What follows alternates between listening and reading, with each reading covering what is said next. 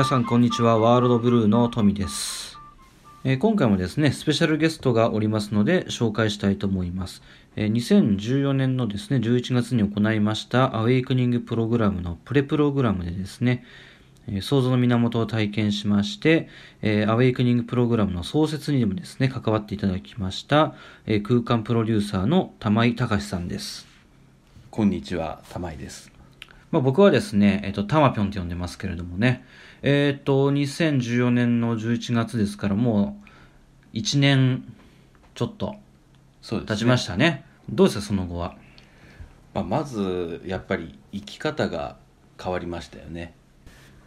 えー映画の話に例えますと、想像の源を体験する前は、こう、映画館にこう見に行って、映画館の椅子に座って、で、その映画にもうどっぷりとこう使って、その映画の主人公のような気持ちで、いわゆるまあ感情移入みたいな。そうですね、もうその椅子に座って見てる状態すら忘れてしまう。なるほどね。もうなりきってしまう。うんうんで本来の自分を知らない状態で生きてるっていうような感じですかね、うん。うん。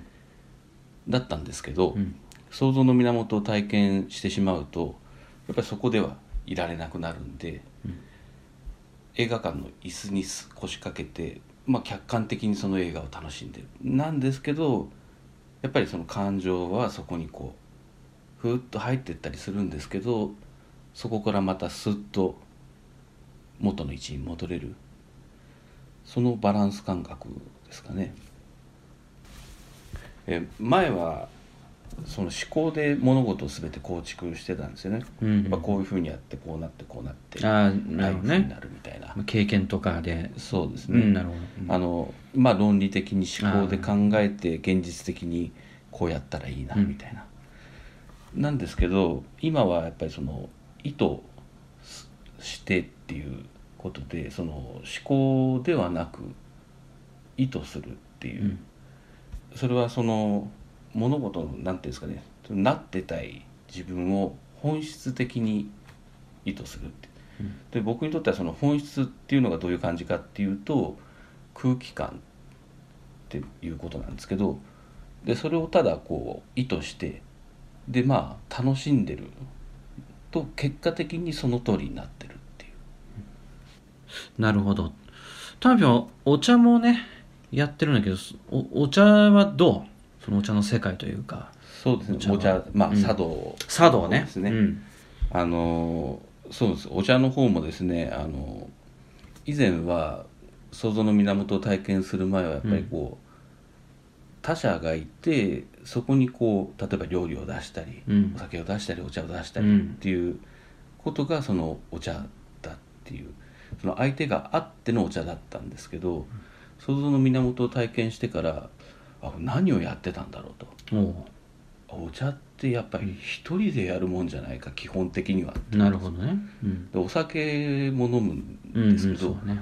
そのお酒もやっぱりそうなんですけど、その一人でこうやっててその自分のこう空間空気感っていうものが出てできてうん。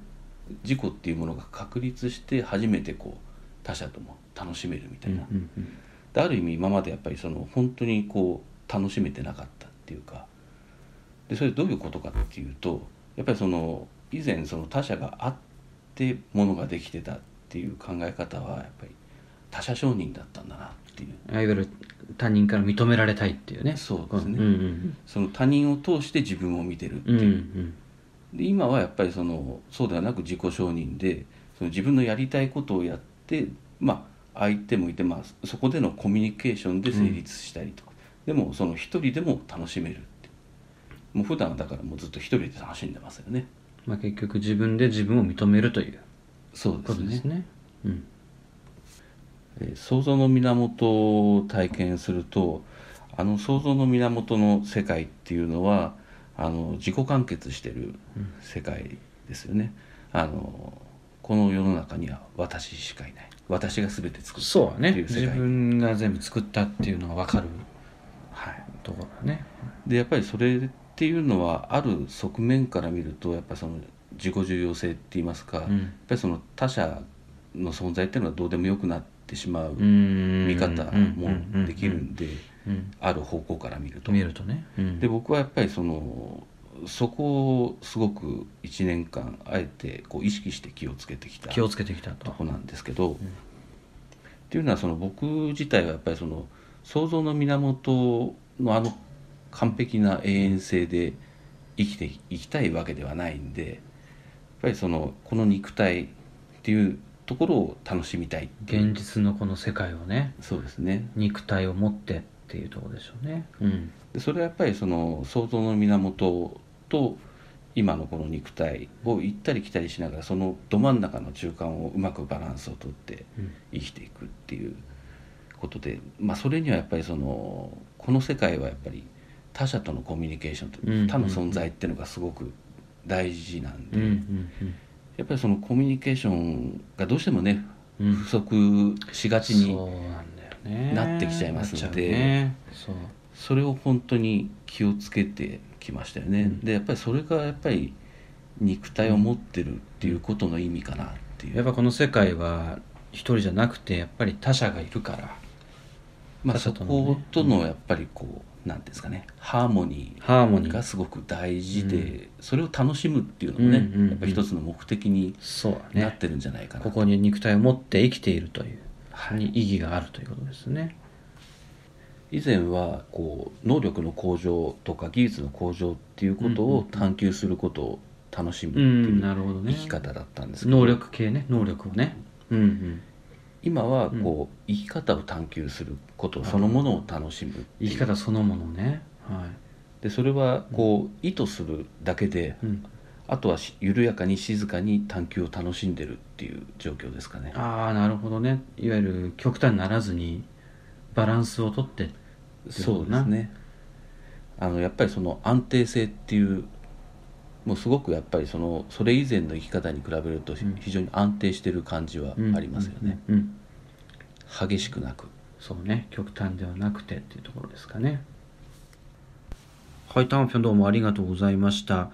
そしてまさに想像の源を知るとですねタンピョンが言ってくれたように能力ではなくてやっぱり生き方になるんですよね。